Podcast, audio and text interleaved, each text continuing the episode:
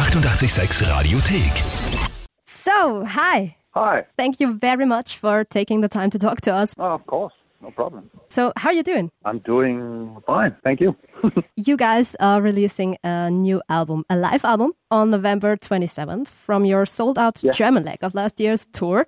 How do you remember those shows in Germany and how were they special for you? we had a new um, setup for that show. Actually, for the whole for the whole European tour, but the German shows were kind of the the biggest, so we kind of got the full scale. I was very impressed with the with the whole setup, and then when we played the shows, I mean, the the crowd was seemed like they were really into it, and they kind of liked the new songs as well. It was the first time that we played a lot of new songs. I think we got five or six new songs on the set list, so that was kind of we were re- really um, excited to see how people would react to those songs. But the German fans didn't disappoint; they liked it.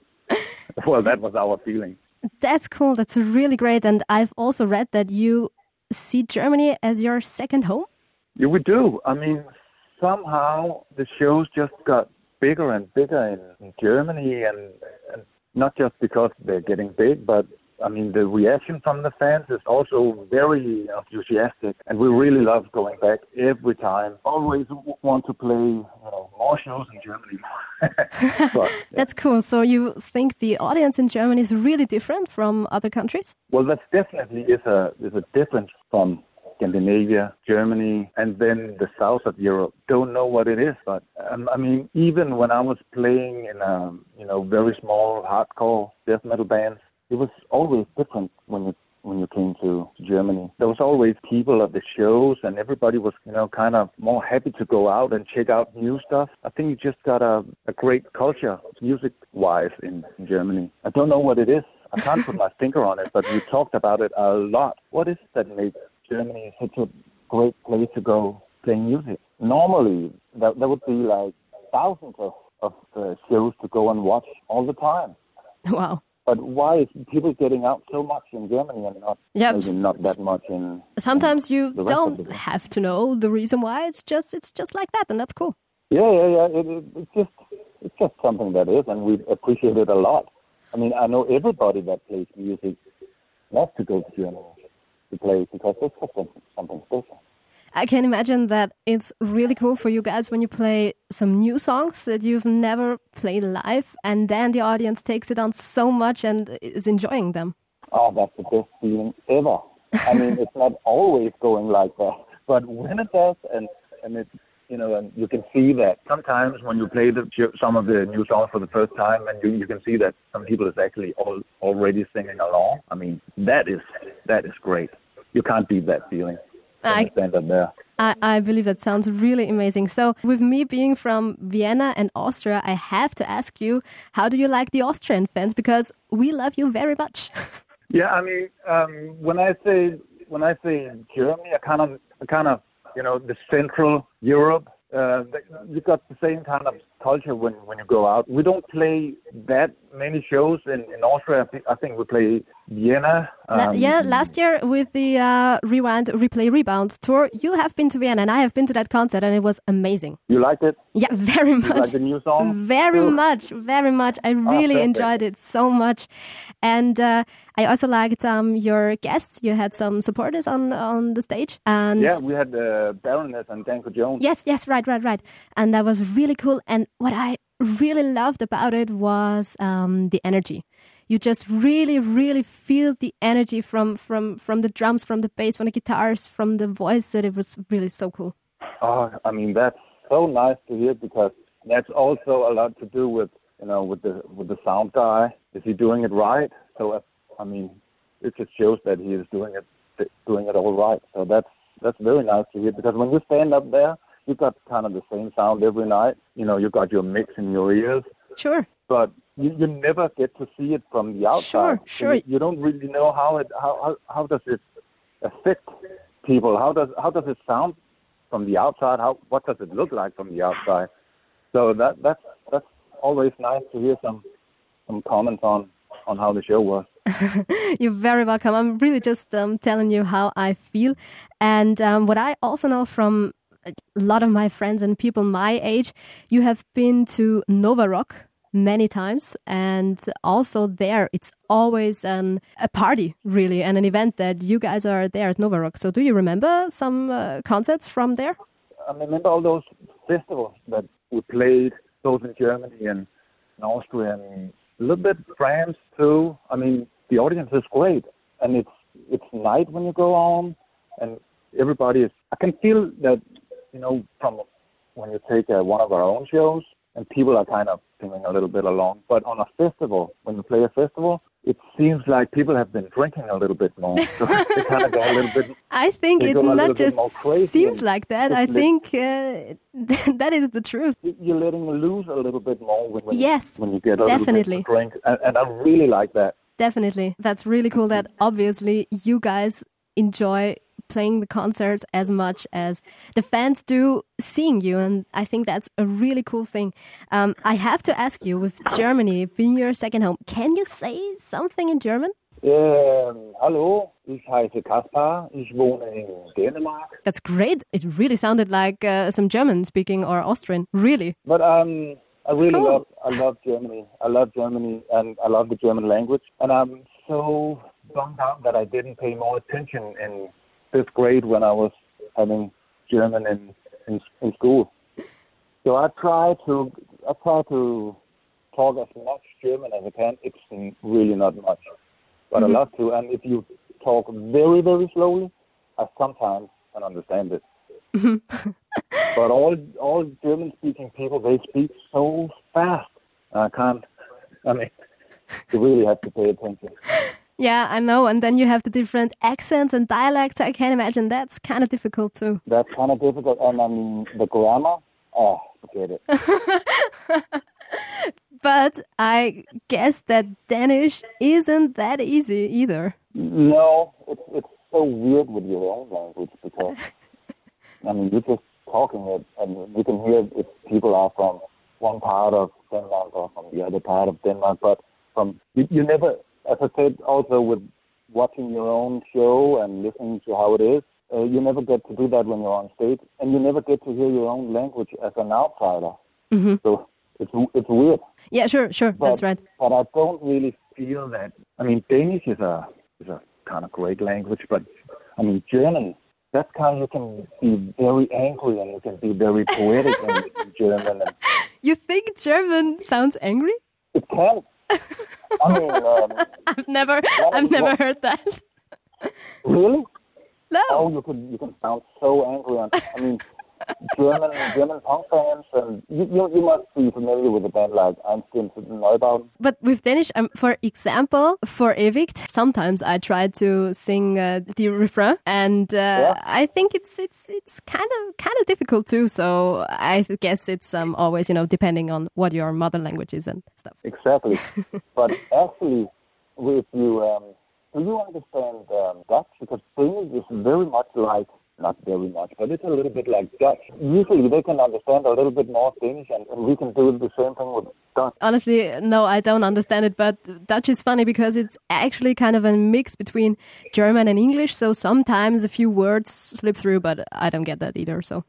You don't have Danish in school, do you? No, no, no. We had um, English No. And Italian or French, and I had Italian. And uh, for me, it's just the same what you said. So you said um, you regretted that you didn't pay that much attention in school in German, and for me, it's the same with Italian. I would love to speak Italian, but I just can't, and I just can't remember uh, anything from school.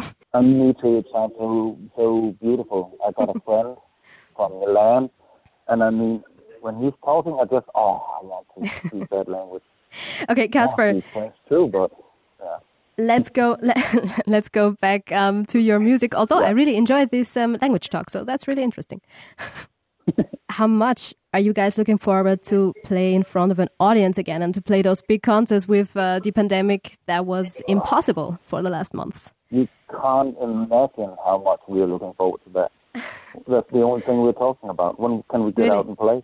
Yeah, this is the first year in, in 25 years since I started playing playing uh, shows. This is the first year that I haven't played a single show. It's just a it's just a part of my life that's just kind of ripped out. Sounds very dramatic, but it, it, it's not. But I really, really miss it.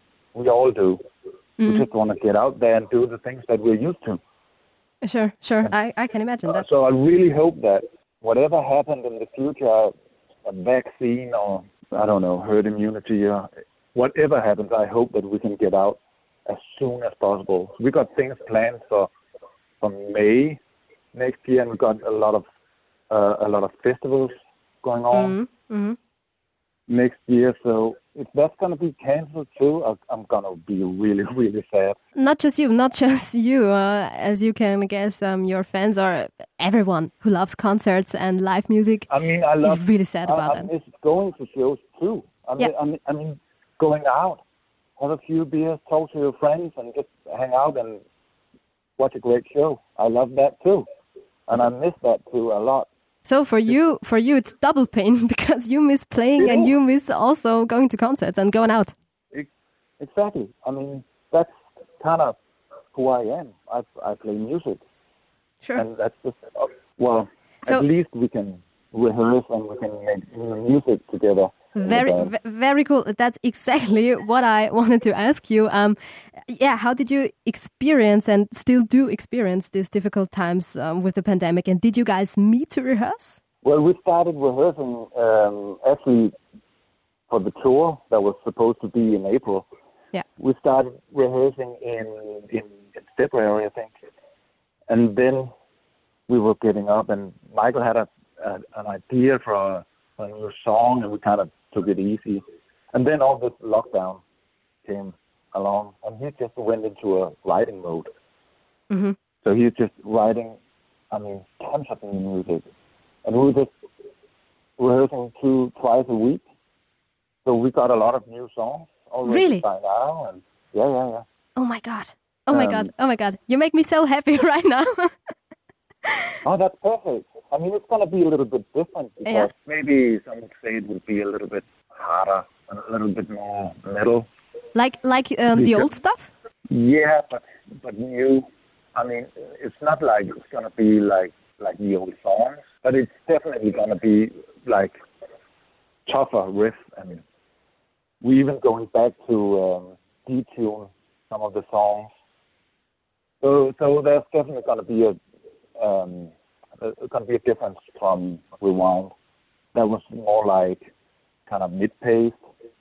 There will be some very fast songs on the next one So um, and everything. Okay, that's very cool. So just for me that I um, understood everything correctly. So um, at the lockdown time, you couldn't meet, obviously. But um, since I don't know, since when um, do you meet twice a week again? Since since uh, autumn?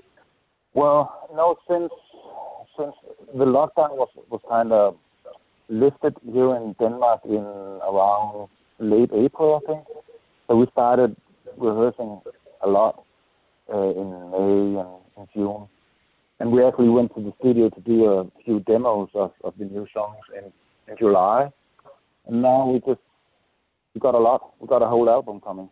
Kaspar, are you telling me that you did some demos? And did you just say? Did I hear you correctly? You are working on a new album? Yeah, we are working on a uh, on a new album. Yeah. Oh my god! Oh my god! That's I that's. That's I amazing. have no idea when it will be uh, finished or when it will be out, but we are working on a on a lot of new songs that will um, that will turn out to be a, an album at some point. That's amazing. So you answered all my questions already because I wanted to ask you if you uh, Oh. did do some uh, new sounds. So you said um, yes, there are going to be some songs that are a bit different. And did you Yeah. write new stuff? So yeah, I think you answered me that too. yeah, I mean, how how could we not?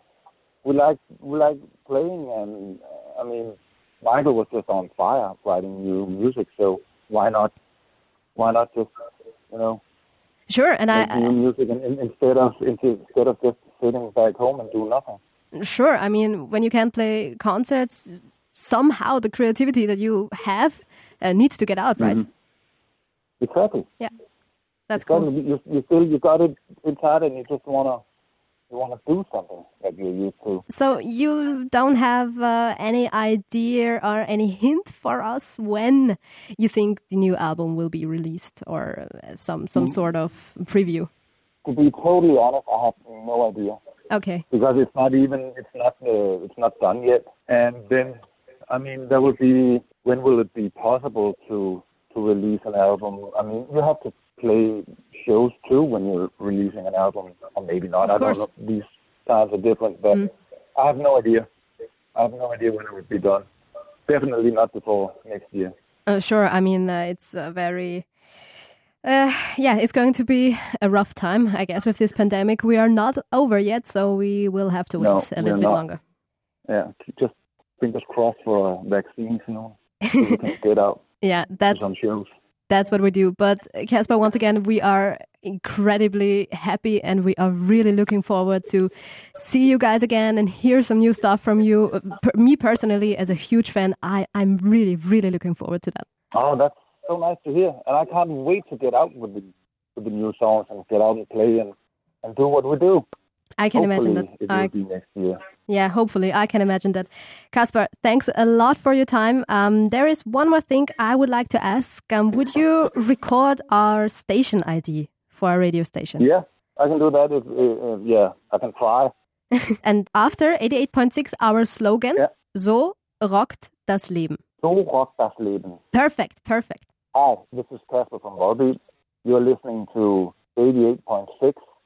So rock das Leben. Great, thank you very much. And do you know what So rockt das Leben means? Um, something about uh, life and this is how life rocks. No, Yes, yes, exactly. I mean, uh, it is. Yes, exactly. In the meaning, that's the slogan from our station. We try to rock life and try to show that feeling how life rocks. Ah, perfect. Okay, Kaspar. Thank you. Thank you. Thank you very much. Have a nice day. And really, thanks again for taking the time to talk to us. That was no problem. Anytime. And uh, take care. Have a nice day. You too. You too. Bye. bye bye. Die 886 Radiothek. Jederzeit abrufbar auf radio886.at. 886! 886